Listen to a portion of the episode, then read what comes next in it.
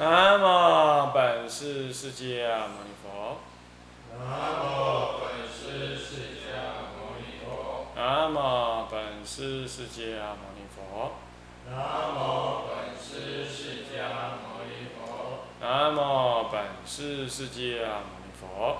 南无本师释迦牟尼佛。无上甚深微妙法，无上甚深微妙法，百千万劫难遭遇。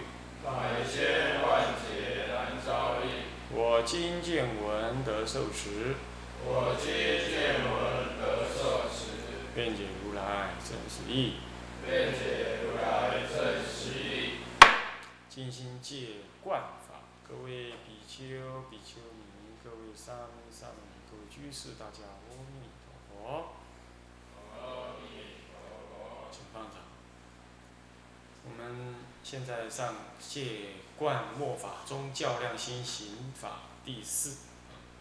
那么上一堂课呢，跟大家提到这个更啊，这个更一心一呀、啊，里头的仁一啊，上持而所记全亏。那么在这里头，他做一个比喻啊，他说这个讲《法华经》啊，讲《华严经》啊，那，古来大德呢，就一一卷，啊，后来呢就做三卷，到现在呢，不要说一部经呢做几卷了，现在是乃至一十地一品呢，就做了这个十卷，那么呢，主要的各层功能是尽显华慈，各层功能，啊，就是。各自呢呈现啊，他这个自己的对佛法研究的功德能力，竞相的显现啊，解经的华丽言辞。那么这个表面是这个意思，但是我们要知道，这个做《法华经》做一卷，乃至于三卷。其实呃不，《华严经》做一卷乃是三卷，这个一卷的，呃，发真超师认为说他他指的应该是这个这个杜顺大师杜顺，其实他名字叫法顺，法号叫法顺，啊，因为俗姓杜，所以叫杜顺。那么呢，他造的这一卷这个法界观，啊法这个法界观，华严法界观是一卷。那么没有错，《华严经》讲解从东晋之后开始才有人呢，啊翻译完了之后才开始有人讲解，而实地经就是实地品啊，它更早翻译进来，它更早有所谓的地论宗，那么呢依着所依是依世亲菩萨的实地经论。但是《实地经论》呢，光世亲菩萨一个人造这部论，也是解释实地品啊，他就解释的是三卷。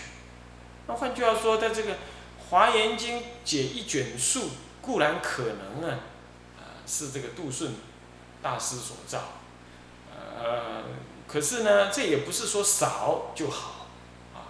你比如说后来有法师做三卷数，一部《华严经》做三卷数，其实真的是很少。乃至于十地一品出十卷数，他认为，呃，这样一比较，他认为说这个是太多了。我在想，应该他指的不是这个卷数的多跟少，而是指的这些内容的浮华不实啊，那灌水，台湾话讲拍拍戏拖皮啊，这个演的不好的戏，可是要拖了很久，应该是指这样子啊。那，呃。其实，世亲菩萨实地经论，实地经就是实地品，他就解释的是三卷，这也并不多，啊，实在也不也不算多了，啊，所以说这里的各种功能尽显华慈，应该是指的说，无心在解释这个经以及诱导这个实修，而只是在啊显现自己的学问。啊，以及呢，这个解经的这个善巧，在显现这个这些枝微末节，而不在这个什么呢？这个经文的这个实质的内涵上面。我个人觉得这个解经该多该少啊，这个啊，这要看人呐、那一个是你体会的多，你比如像智者大师九旬坛妙，就是开题讲了九十天，是不是这样的、啊？那你能够说智者是这个尽显华丽，是文字浩博，尽心无所吗？也不能这么讲。他要是不是这么讲法法华玄义呀、九玄坛妙，九旬坛妙，九十天谈一个妙法莲华经的开题呀、那还不能开显这天台宗呢。所以我想我们应该要应该要体会这个宣主他那个意思，就是说，嗯，解经的时候要尽尽解的这个浮华而不实啊，那么呢不是真正有所体会。好、那么不是真正要利益众生，而只是在那里显现他的学问，啊，显露他的那个才华，这样子才叫做什么尽显华实，啊，那么他这里比喻成一卷、三卷、十卷呢，这只是一个一个借这个意思来做一种譬喻而已，也不尽然就是说《华严经》是解的越少越对啊，也不是这么讲，那怎么说呢？到后来，像法藏清凉法藏贤首，那么呢，这这个大师啊，啊，还有那个第四祖法藏大师啊，贤首中第四祖法藏大师啊，他解华严经就解的相当多，到是后来解百卷的华严经，这都这都有，而且都流传。反倒是这个三卷十卷呢，根据发生钞来说，说的已经名字不可考，也找不到这个这个篇名了。可见呢，解的并不好。但是在道宣律师时代呢，他可能见过有这个三卷三卷数跟十卷数啊。不过我目目前已经不知道是名字了，可见可能解的不好啊，流传不下来啊，是这样子啊。那么那这里要知道，那么文字浩博，记心无所。浩浩泛博就是广博，浩泛广博啊，那么呢，使人呢就无所措心，就没办法用心在哪里，就是重点抓不到，这样各位了解吧？抓不到重点，所以就记心无所。记心无所，简单讲就是抓不到重点，无法于心中予以总持。但是这个道理。这并不是以这个文字的多跟少来说，文字浩博，记心无所。你可以文字写的很多，但是你能够有办法由博而约，由约而简，由简而精，然后最后呢，这精而专。这样子，并不好，并并不因为你浩博文字浩博而会造成这个这个这个这个这个记心无所的啊，这点你各位也要理解。这点各位也要理解，啊，我想也都不在多跟少，但是呢，如果你呢旁文节之的这说了一堆，结果让人家抓不到重点，那倒还真的是记心无所，啊，所以说讲经解经的人呢，呃，我想应该是实质的用心，真实的体会，那么呢，该讲讲讲讲几所该讲的，那么呢。那么不多，不会多说，但也不少说。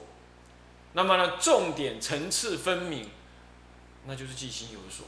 这里头大师所呵斥的，是指的那种尽显华辞。那么呢，这个这个没有重点啊。那么呢，用心不在道，不在那种佛法的那种红船上面，而而只是那些呃堆砌一些华丽的词句，甚至于借着解经来。来彰显自己的功德，那么呢，贬义他人的成就，有的讲经讲到那儿去，啊，那就那就怪异，那么当然这就不对，我想应该懂是他这种意思。然而闻者当体即义，这个何须人语？今时愚人尽求于民，不求于对，呃，各请各请工人啊，这个然后呢。尽求于名，不求于法。法上不可着，何况着文字？这里要逗点啊，它呃，这里要句点啊，不能写逗点了，改一下。然文字当体即义，文者当体即义。换句话说，道宣律师并不认为说文字是不要的。如果文字不要，他老人家自己的著作等身呢，是吧？但是呢，文者当体即义，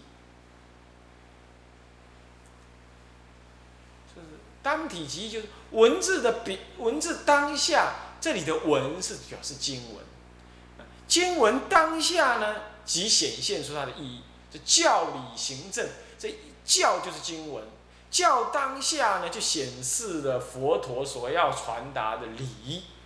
这叫教理行政，然后这个理发起行，然后行发起正，那么是是这样子，所以这个教教的当下就展现那个理，就是说我们说的内容，说的语言当中就表达了说者的内在的意思，啊，文字是表面，文字内涵里头的意义。其实就在文字的这个表面当中就显现，这样各位了解吗？就直心的去可以理解，啊，这当体即义。换句话说，这个禅宗的讲说不立文字，也有这样的意思，就不必在这个枝节上呢再立那些过多的说明。像这个呃经文呐，也有时候呢这个解成白话也很难解，它反而是那个文言文呢。它呢含有那个意义多，那另外又比如说像咒语，咒语是多义者不翻，啊，这一个咒字本身这个意义呢，呃不，不是啊翻译本身呢有秘密不翻，此方无不翻，或尊重不翻，或者多义不翻。你比如说阿弥陀佛，阿弥陀佛知道它有无量边无边的意义，那结果就不好翻呢，就翻译就直接就阿弥陀佛了。就不要再翻，像这样的意思，对不对？所以说这个文字本身，像般若此方无，而且般若呢，如果翻译成智慧的话，此方会怎么样？会把它看低了，因为世间人也讲智慧嘛。所以说这个这嗯，这个这个这个也算是有一种深意多义，也算是一种此方无，所以我们不翻智慧，我们就让它用元音般若。而像佛，像是一种尊重而不翻。是不是这样子啊？你佛你要哪个字来代替他啊？那觉者，那世间人他还号称是觉者啊，他不能凸显这个什么神圣相，是不是啊？所以翻译的本身它具有这样子的一个一个一个一个小心的一个一个原则。那可见呢，这个文字本身，它在翻译过来的时候，它就已经意含着这样子的一个一个一个用意。为什么叫咒语？咒就总词。因为总词就多义，所以多义也秘密，那也是秘密，也是多义，所以我们就怎么样，就不予翻译，有这种情况。那么这个就是闻者当体即义的意思啊。那闻的当下，你就必须多方的去体会，你反而说而不中，你说了反而就把它说死了，这样各位了解吗？就有点像禅宗说，要你参，你要问我狗子有没有佛性，我说无。你要问我为什么？我说破了，你完全不值得，你你就没有机会参，这有点这种意思。哎，跟你讲个狗狗有没有佛性？我跟你讲无，这都是文言呢，这都是文句名相啊。这文句名相背后代表那个意思，那你当体即义，那你必须去参。你我再讲出来，哇，你把它说死了。各位这样了解吗？啊，所以说。听经解经啊，也应该要多少这种意思。意在言外的时候，应该呢；意在言表的时候，应该给予比较超越的认知啊。和换句话说，这样子，所以翻译出来的文字本身就是意义。何须人语？和哪里需要人来说嘞？啊，今时愚人尽求于民，不求于法。现在啊，线下。当今啊，当今一些愚痴没有智慧的人呢，是竞求于民。这个竞也可以说是竞争的竞，啊，也可以保持这个就近的近。竞争的竞就是竞争地求这个什么，求这个文句、文字名句，而不去求那个文字名句内涵的意义。啊，就上次有人问说。到底是道正机称呢，还是道如行啊？什么什么出哈？我说这个这个意思文字的背后都一样嘛，那不必去在这文字上面去怀疑说这到底是哪一个，哪一个不是这么重要的啊？当然你去弄清楚也好，可是老是这样子去弄啊，那你没有去注意那个文字背后的意涵，对你来讲，那真的就是尽求于民。现在呢，读书人呐，乃至佛学院的学生呢，更容易如此。反正，就是在那里比对文句啊，那这一字那一字啊是怎么解啊？这个字的逻辑是怎么样啊？哎呀，要命！它有多义的啊，那你可以多方体会的啊。修道人依自己的体会而对经文有所不同的解释，这是容许的。这慢慢的修过去，这是容许。这固然说，你说这在含混笼统，但我请问你，那谁能定义呢？这些文字谁能定义它是真正对的东西呢？那么我们所以我不应该呢随顺的世间学者在那尽求于民，啊，应该求于法，啊，现在呢就尽求于民，尽香的，尽香的，啊，这真心恐后的，啊，这求于，或者也可以解释成就近求于民，就是就近的近，这个是意思就是说都只是，都只是求于民，啊，而。不求于法，这个意思差不多。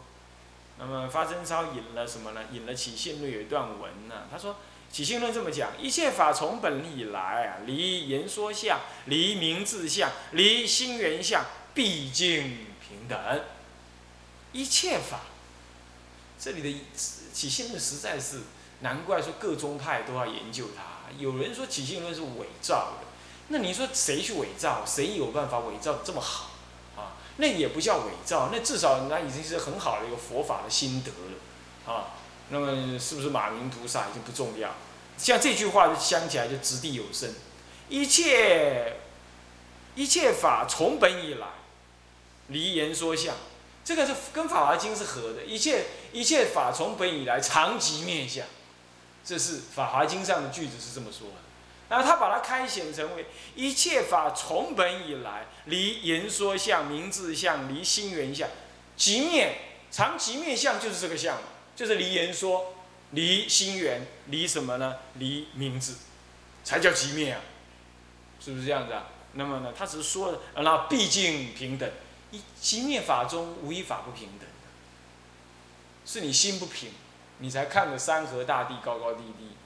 啊，释迦佛当时，嗯，这个舍利佛尊者跟释迦佛讲说，他方国的世界，当时他已经渐渐调熟在般若会上，然后跟释迦佛讲说，释迦佛，你看看，你用神通力让我去看他佛的世界，我一看他佛的世界都这么庄严，那你老人家这世界怎么这么不庄严？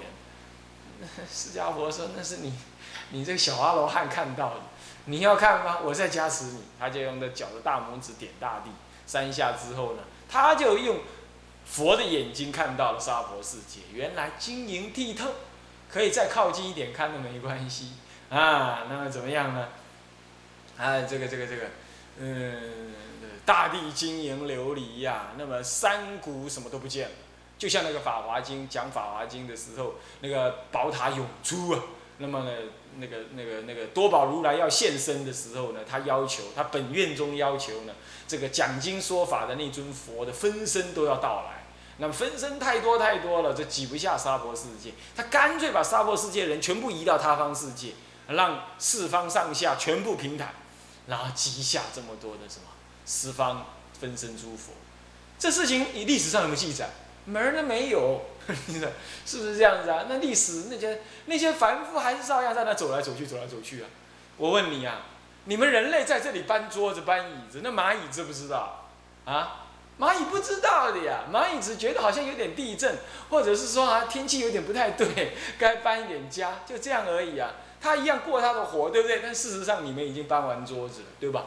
是不是这样子啊？对佛来讲就是这样子啊。人类就是小蚂蚁，在这他自己的窝上面爬来爬去的，那这佛这么搬了，的你看不到。所以说，一切法离言说相，离名字相，离心缘相，究竟平等。那既然这样，这就是法当体即义呀，还要欠你说吗？啊，有人呢这跟我讲，他说古时大德，人家问他说，什么是阿弥陀？阿弥陀佛怎么念啊？